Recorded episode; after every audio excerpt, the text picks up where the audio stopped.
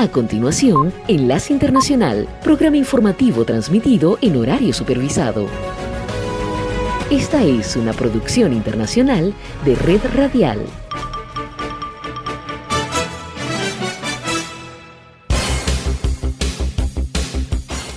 Aquí comienza Enlace Internacional Saludos a nuestra audiencia en Caracas, Venezuela y el mundo, a través de nuestra frecuencia Sintonía 1420 AM y en Soy Ángela Montilla en la presentación. Bienvenidos.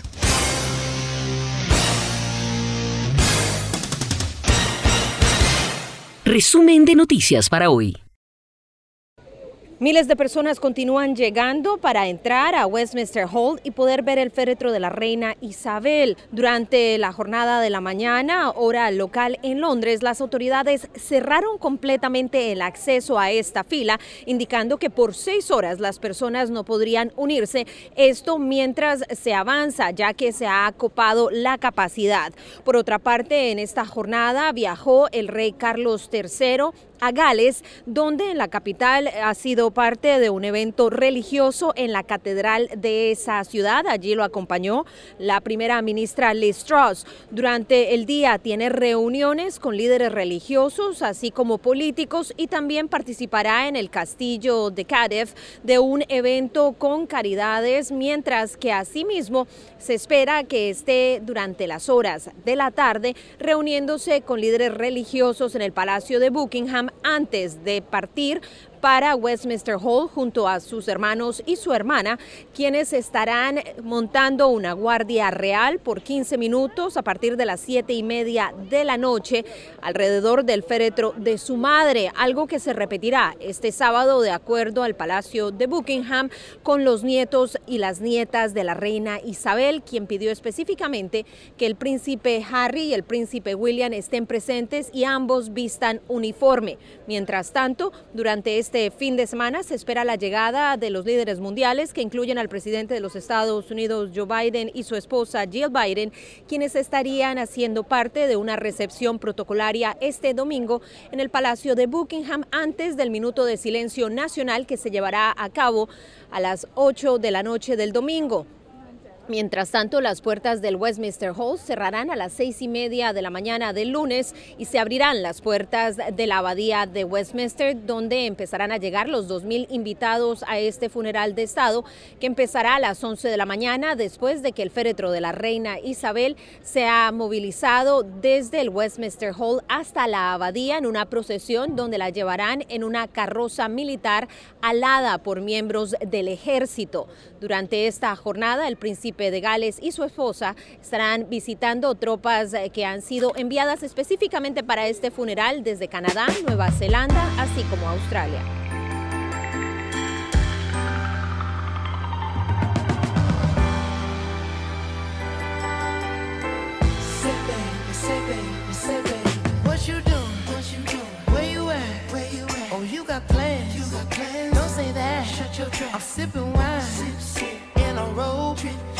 Too good, look too good to be alone.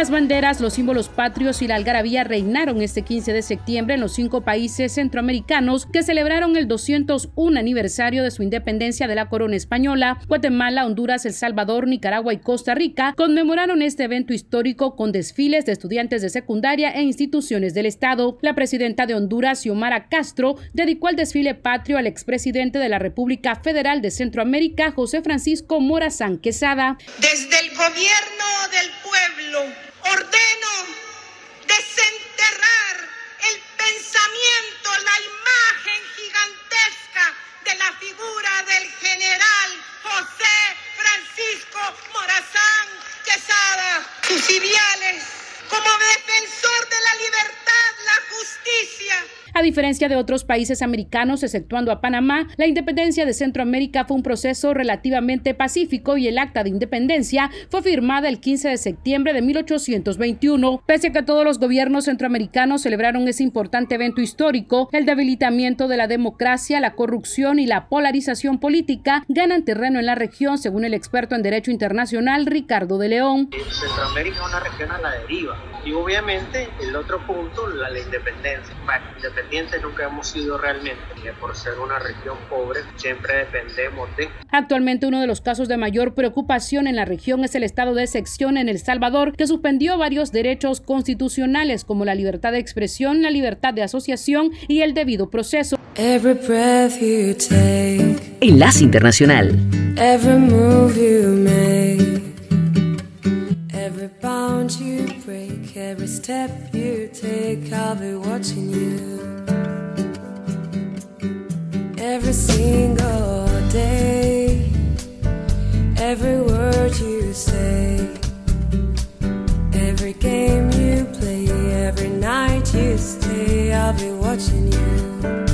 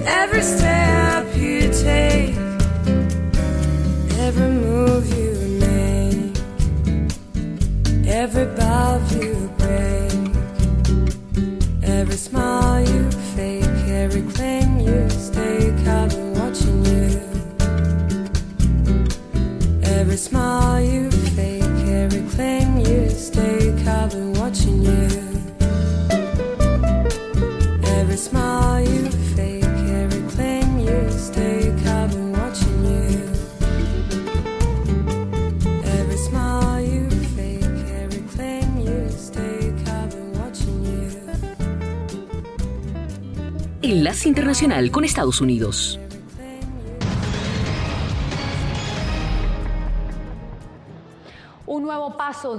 Administración Biden para mitigar los efectos del cambio climático. El mandatario anunció hoy una millonaria inversión en vehículos eléctricos y lo hizo Jacopo Luzzi desde Michigan, un estado clave para las elecciones que se avecinan. Conmigo se encuentra mi compañero Jacopo Luzzi, quien, quien nos va a explicar cómo se dieron estos momentos, este anuncio que dio el presidente.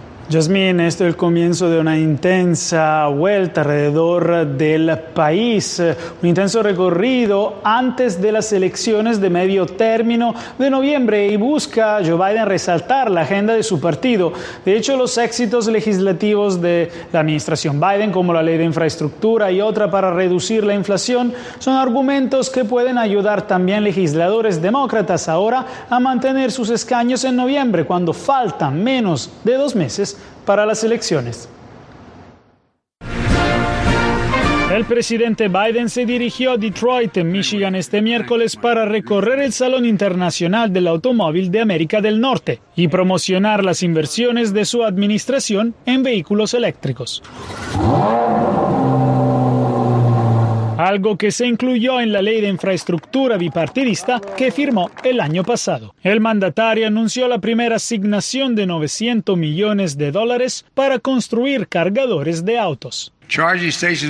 Las estaciones de carga estarán listas y serán fáciles de encontrar como las gasolineras ahora. También vamos a invertir 7 mil millones de dólares para hacer que las empresas automotrices estadounidenses tengan las baterías y otros materiales críticos que necesitan las empresas automotrices. Sin embargo, el tema de los altos precios en Estados Unidos sigue siendo central y un nuevo informe aleccionador muestra que la inflación no se ha enfriado como esperaban la Casa Blanca y muchos economistas, con precios aún más altos que los salarios. Esa tendencia desafía los esfuerzos de Biden para replantear la economía como un tema ganador para él y su partido antes de las elecciones de medio término. Sé que han sido unos años difíciles en lo que respecta a este país. Los desafíos que enfrentamos se encuentran entre los más difíciles de la historia.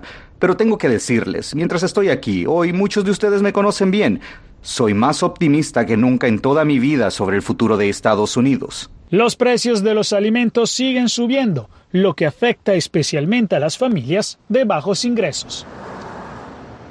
Ahora una posible huelga ferroviaria podría interrumpir las cadenas de suministro nacionales y costar decenas de millones de dólares cada día a un país que ya enfrenta una crisis económica.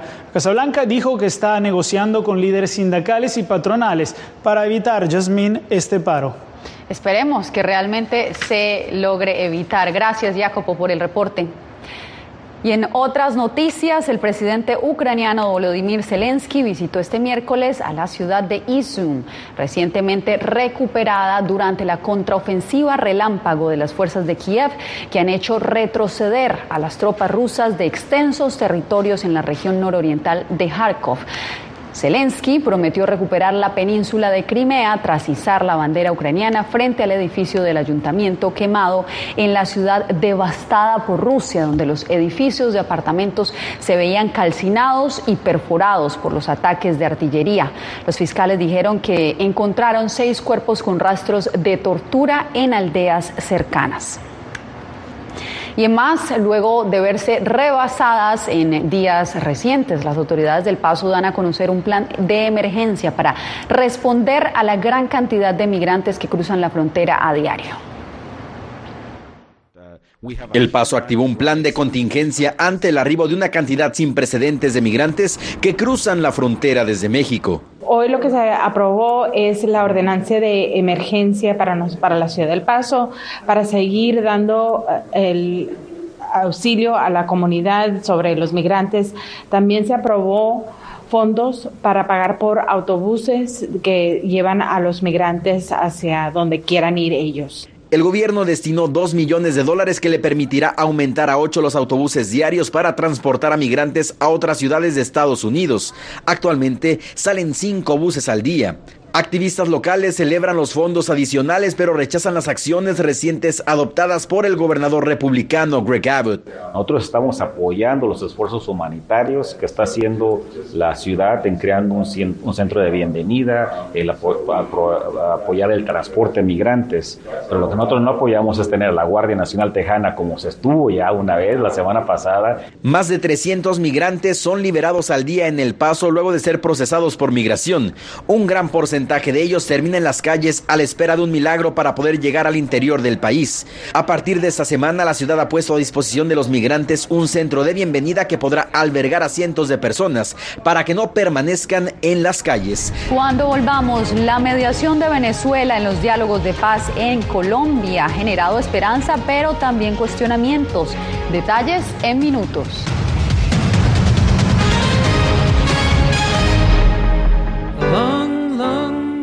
Time ago, I can still remember how that music used to make me smile.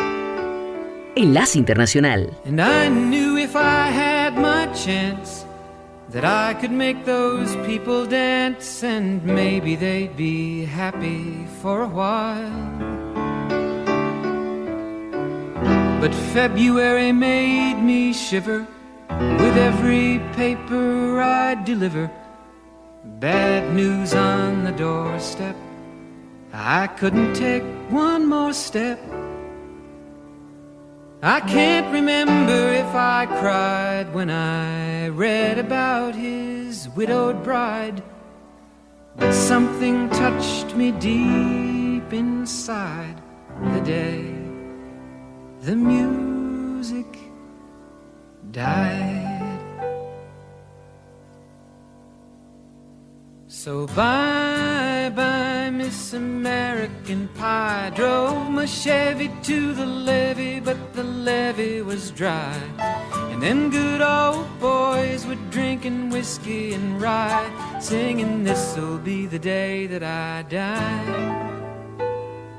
This'll be the day that I die. Did you write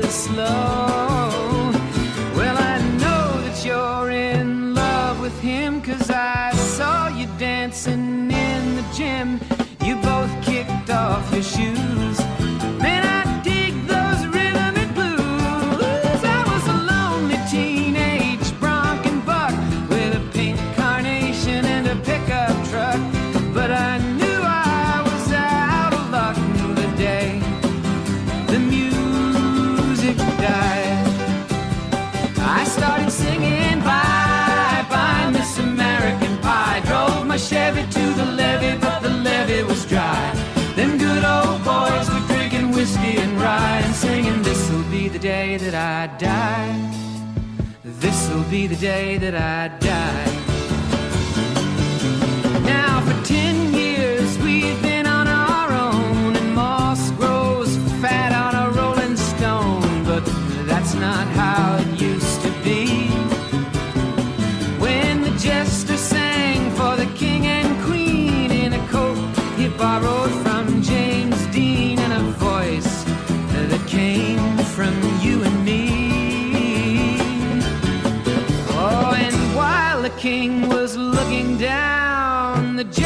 Stole his thorny crown. The courtroom was adjourned.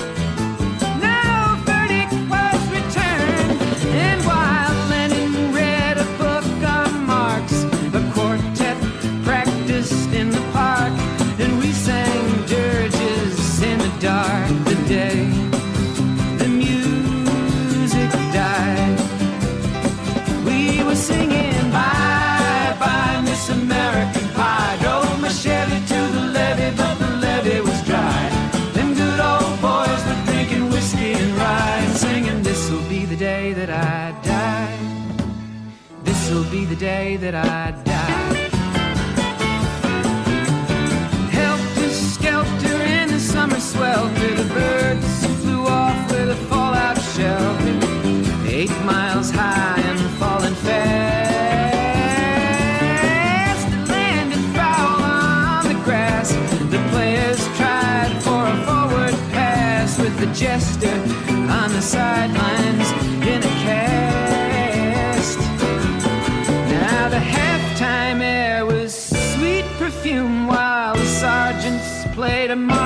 tune.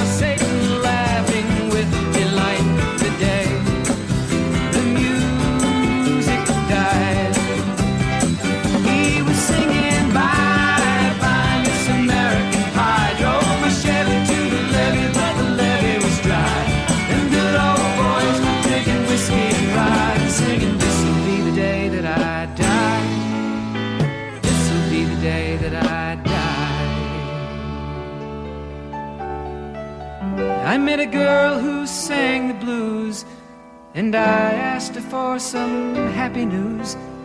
But she just smiled and turned away. I went down to the sacred store where I'd heard the music years before. But the man there said the music wouldn't play.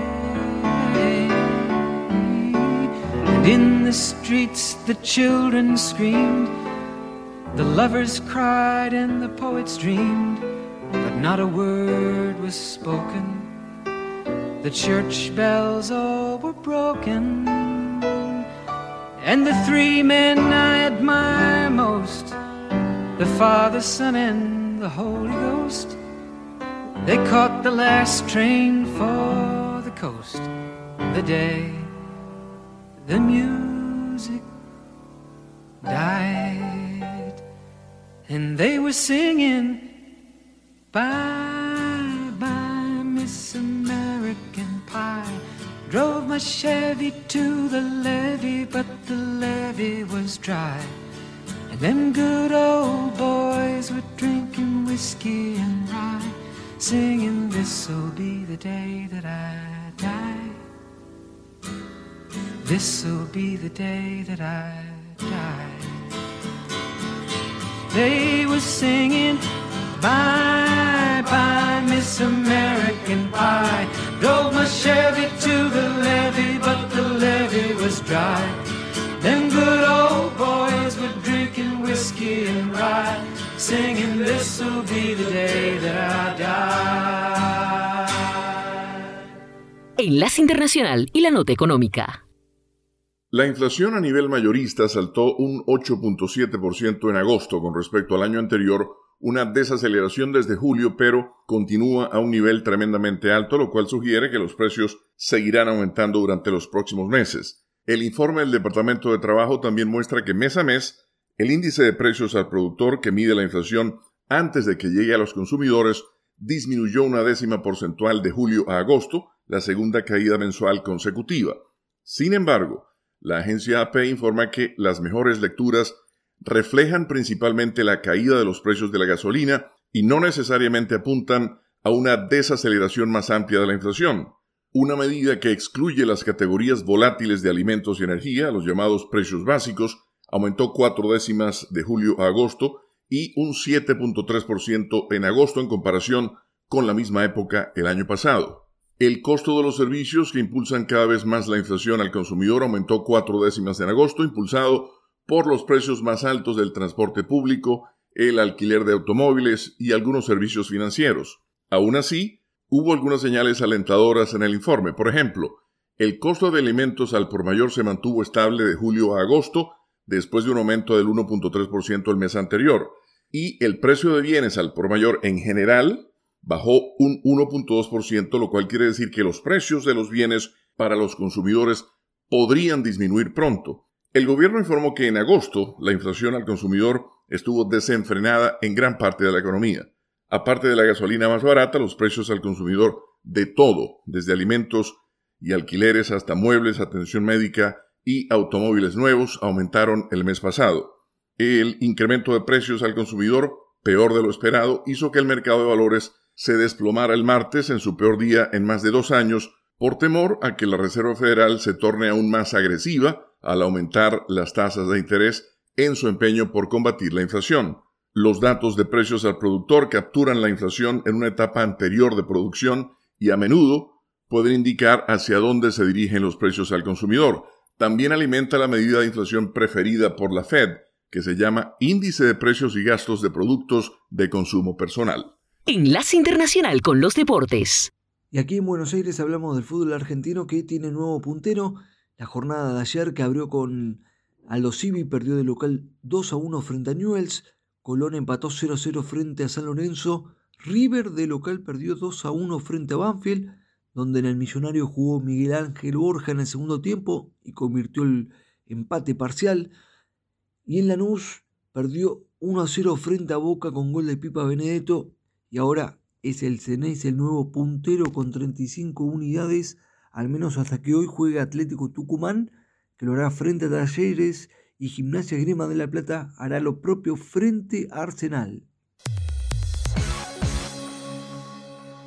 Y en el día de ayer también hubo acción para la Champions League que estuvo entre los resultados la victoria del Milan 3 a 1 frente al Dinamo Zagreb, el empate en 1 entre el Shakhtar Donetsk el Celtics, eh, la derrota 3 a 0 del Rangers frente al Napoli, el empate 1 a 1 del Chelsea y el Salzburgo. El otro empate sin goles entre el Copenhague y el Sevilla español. Derrota sorpresiva de la Juventus 2 a 1 frente al Benfica. El Maccabi Haifa perdió de local 3 a 1 frente al Paris Saint-Germain de Messi, Mbappé y Neymar. El Manchester City, con gol de Haaland, ganó 2 a 1 al Borussia Dortmund y el Real Madrid le ganó 2 a 0 como local al Leipzig.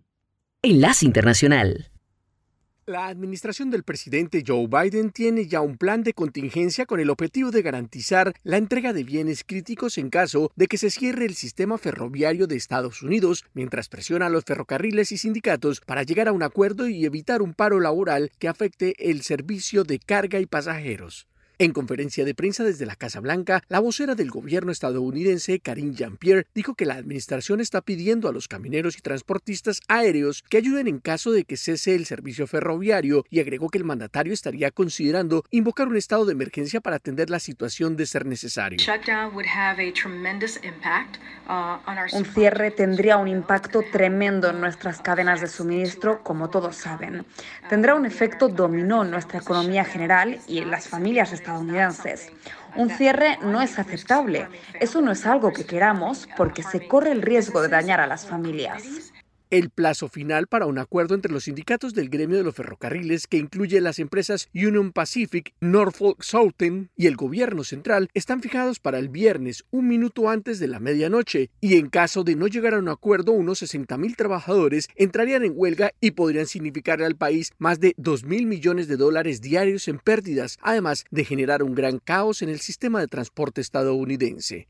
La posible huelga de los ferrocarriles podría significar un duro golpe a la economía estadounidense, ya que llegaría en un momento en el que la nación lucha por salir de la inflación más alta de las últimas cuatro décadas y afectaría casi un 30% de los envíos de carga, alimentos y combustibles en el país.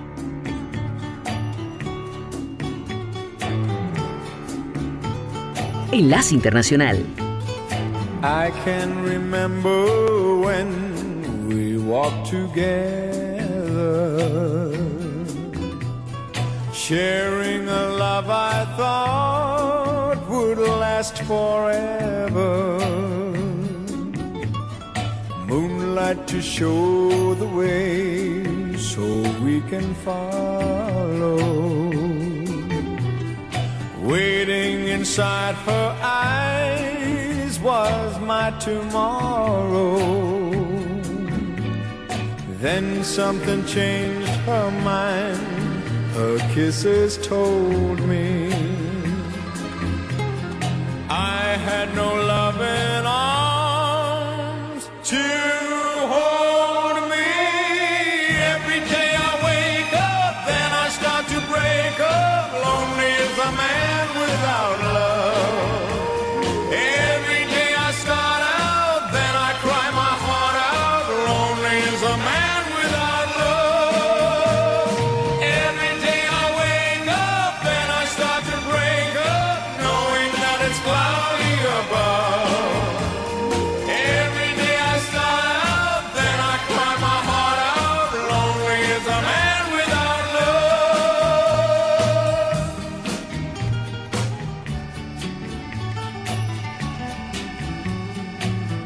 cannot face this world that's fallen down on me. So if you see my girl, please send her home to me. Tell her about my heart that's slowly dying. Say I can't stop myself from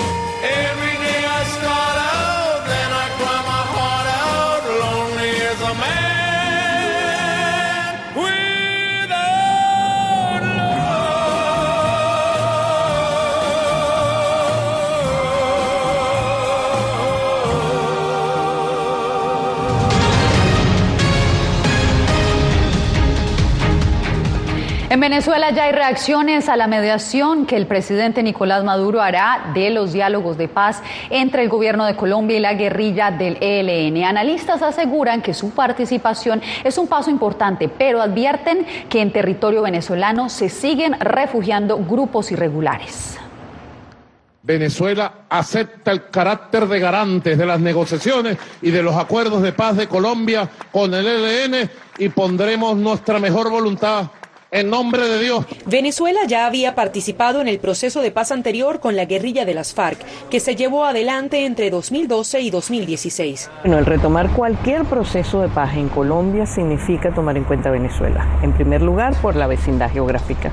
En segundo lugar, por los vínculos históricos que el desarrollo político de la frontera ha tenido. Porque además el ELN y todo lo que significa la dinámica paramilitar está dentro de la frontera y hasta dentro del propio territorio venezolano, aunque el gobierno de Nicolás Maduro no lo reconozca. Las fuerzas militares de Colombia calculan que el ELN tiene en sus filas a 2.350 combatientes, de los cuales 1.200 se mueven en territorio venezolano. El opositor Miguel Pizarro advierte que cabecillas de las disidencias de las FARC también se ocultan en Venezuela.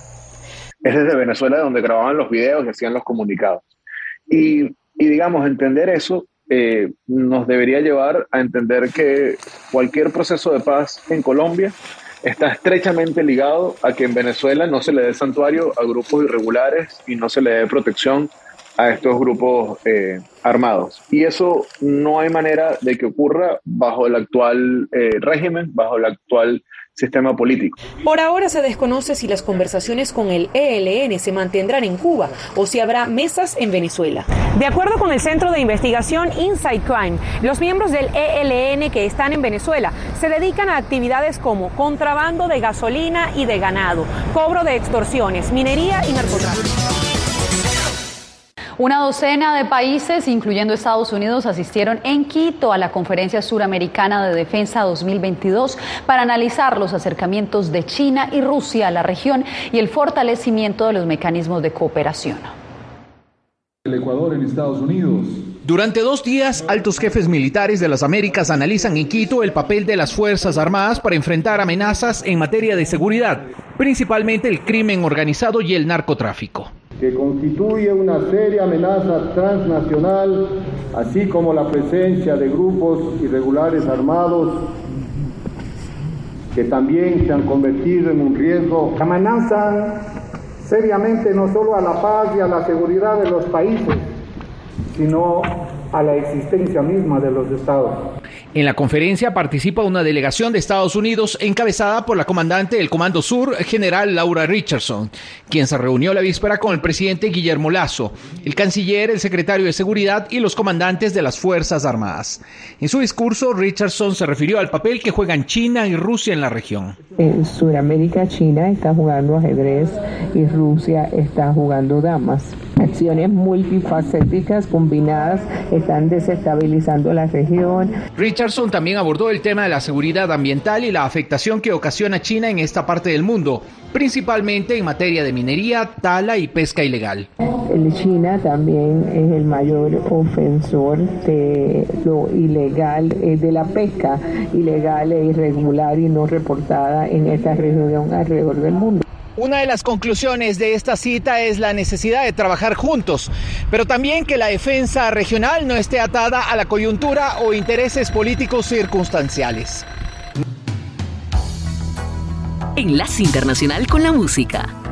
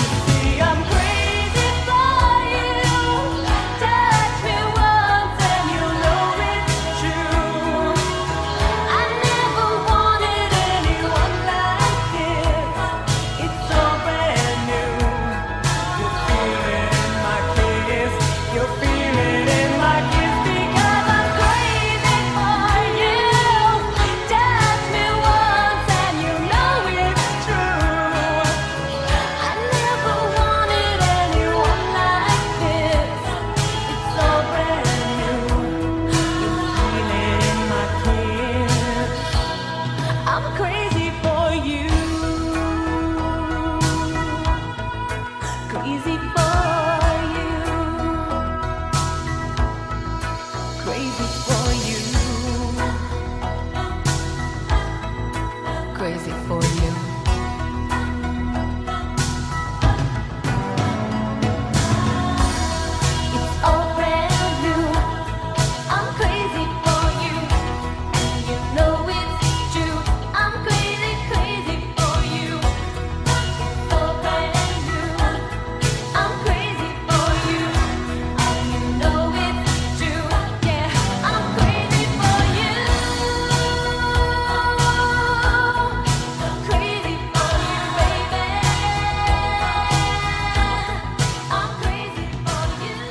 Enlace Internacional con la Voz de América.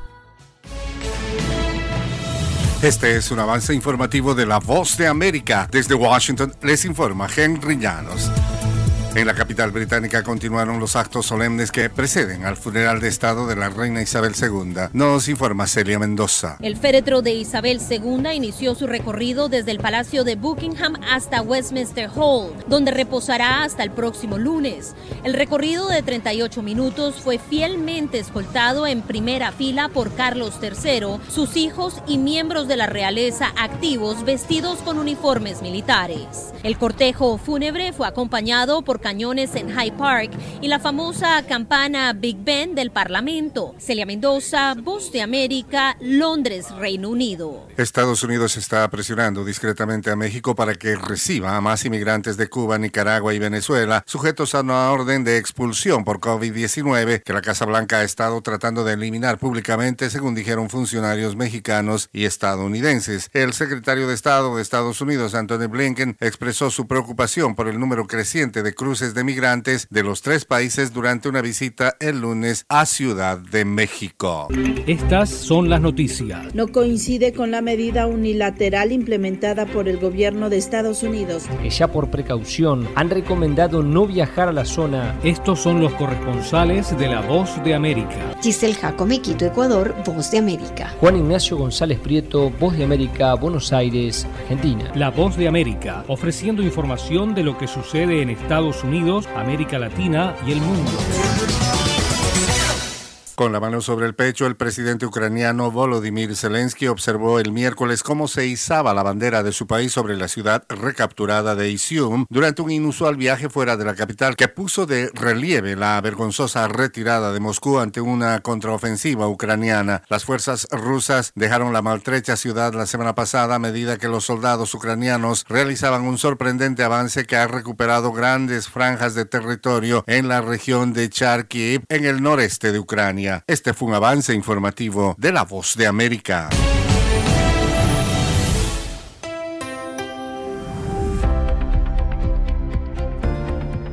Cordiales saludos a nuestra audiencia desde Washington. Soy Yoconda Tapia y hoy en Conversando con la Voz de América abordamos el tema de la crisis de violencia que afecta a los periodistas en México que son víctimas de asesinatos, secuestros, amedrentamientos y todo tipo de ataques perpetrados por el crimen organizado. El tema se pone en contexto en esta entrevista de nuestra colega Cristina Caicedo Smith con Sonia de Anda, periodista de Esquina 32 e integrante del colectivo Yo Soy Periodista ambos en México, y explica los esfuerzos que hacen para visibilizar la violencia contra los periodistas. Pues en México y, y, Baja California y por supuesto Tijuana no es la excepción. Las organizaciones se han desacreditado con el tiempo, las organizaciones periodísticas. No hay mucha confianza del periodista, ahora sí que de a pie, el periodista que está en calle en las organizaciones. Entonces, hacer un pronunciamiento a nombre de la organización fulana de tal ya hoy no genera ningún impacto, pero pones los nombres de periodistas con reconocimiento, entonces llama la atención. Y eso fue como, como surge el colectivo, porque eh, el, el, colectivo surge cuando hay una amenaza en redes sociales hacia un compañero. Hacemos, bueno, personalmente a mí se me ocurrió hacer un video y que tratáramos de hacer viral. Hubo algunos que no les gustó, y en ese tiempo estábamos como disgregados, ¿no? Habían unos que hacían una luchita por acá, otros por acá, en fin, ¿no? Y cuando se hace este video nos juntamos de, de todas las clases, no fuimos muchos, quizás fuimos como 10, 12, pero el pronunciamiento era no a este tipo de amenazas y es donde surge el colectivo Yo sí soy periodista, que al día siguiente alcanza una notoriedad porque el consulado americano eh, emitió un tuit reconociendo a un colectivo precisamente por los nombres que están ahí, ¿no? Entonces es importante dejar en claro que no hay una confianza en las organizaciones periodísticas formales y que hoy los colectivos firmados con tu nombre tienen un mayor peso. Precisamente cuando hablas del reconocimiento que tienen los periodistas, eres parte de un equipo de, periodistas independientes con Esquina 32. ¿De dónde surge esta idea y por qué la importancia de hacerla? Porque varios de los que estamos aquí como que ya no cabíamos en las redacciones. y quería, y sobre todo porque hemos sido críticos personalmente A mí me han corrido de un medio de comunicación porque era muy crítica en mis redes sociales. Ni siquiera era crítica en mi línea editorial, eh, porque la línea editorial la marcaba la empresa, sino me liquidan porque mis redes sociales eh, eh, no podían controlarlas. Y hoy es un tema esto de las redes sociales. Hay muchos periodistas a los que las empresas les dicen que no deben de poner incluso cosas en redes sociales que les controlan hasta eso, porque las redes sociales se han vuelto un, como un termómetro en la sociedad. Cuando un ejercicio periodístico les gusta, la gente recurre a la red social para ver qué clase de periodista eres. Entonces, eh, cuando te sales de esa línea editorial y en tus redes sociales manifiestas otra, otra personalidad, es donde le genera ruido a las empresas. Esa es una de las características de los que estamos hoy en, en Esquina 32, que ya no estábamos teniendo una buena compactación con líneas editoriales de las empresas tradicionales y una de las reglas de Esquina 32 es que aquí no hay línea. Entonces, ¿cuál es la misión de Esquina 32? Pegarle a todo lo que se mueva. nunca le vamos a decir, oye, ¿por qué pusiste esto en tus redes sociales? Nunca, o sea, ni siquiera hay una cabeza, no, no, no operamos con una dirección, somos un consejo editorial. Entonces, tomamos las decisiones hasta, a veces hasta de cómo vamos a subir o no una foto, una imagen, ¿no? A veces son imágenes fuertes y decimos, híjole, periodística ya está circulando, la ponemos, no la ponemos, oye, sí, no viola los derechos humanos, eh, y empezamos a discutir y entonces se toman las decisiones lo más consensuadamente posible ahí en, en esquina.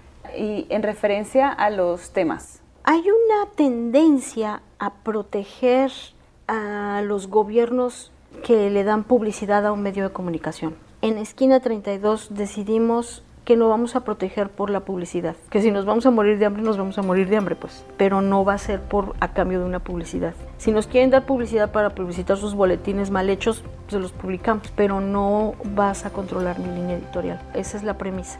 Era Sonia de Anda, periodista mexicana, reflexionando sobre la falta de garantías en México para desempeñar el trabajo de informar. Esto fue Conversando con la Voz de América.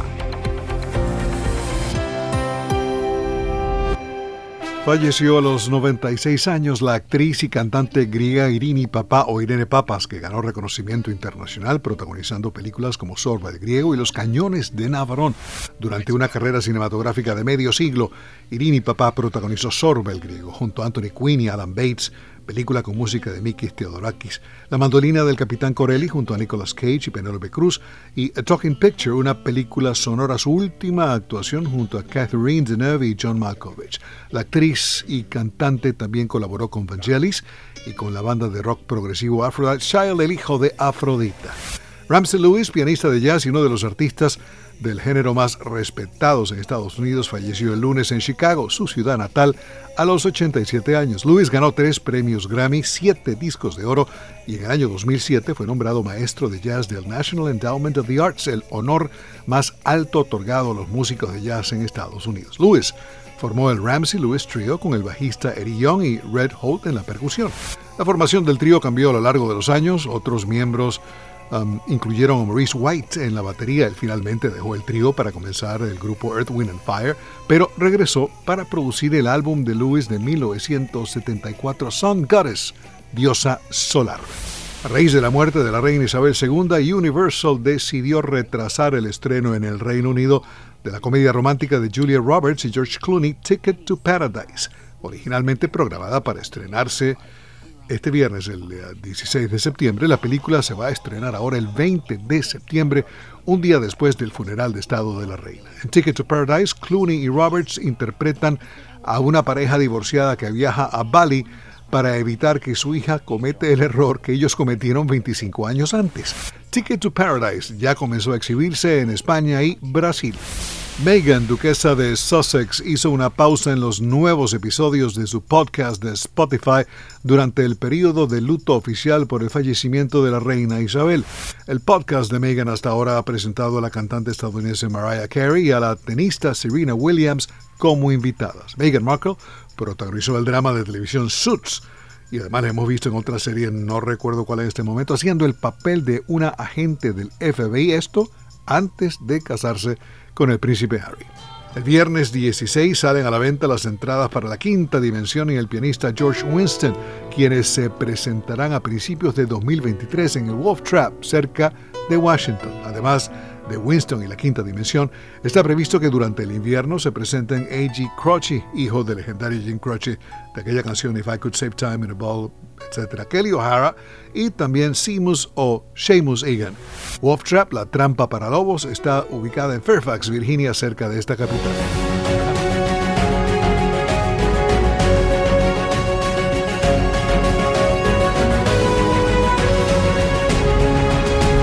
Radio Sintonía 1420 AM y Red Radial presentaron Enlace Internacional. Regresaremos mañana con noticias, entrevistas y buena música. Enlace Internacional, síganos en Twitter con arroba cdncall y en internet www.redradial.co www.redradial.co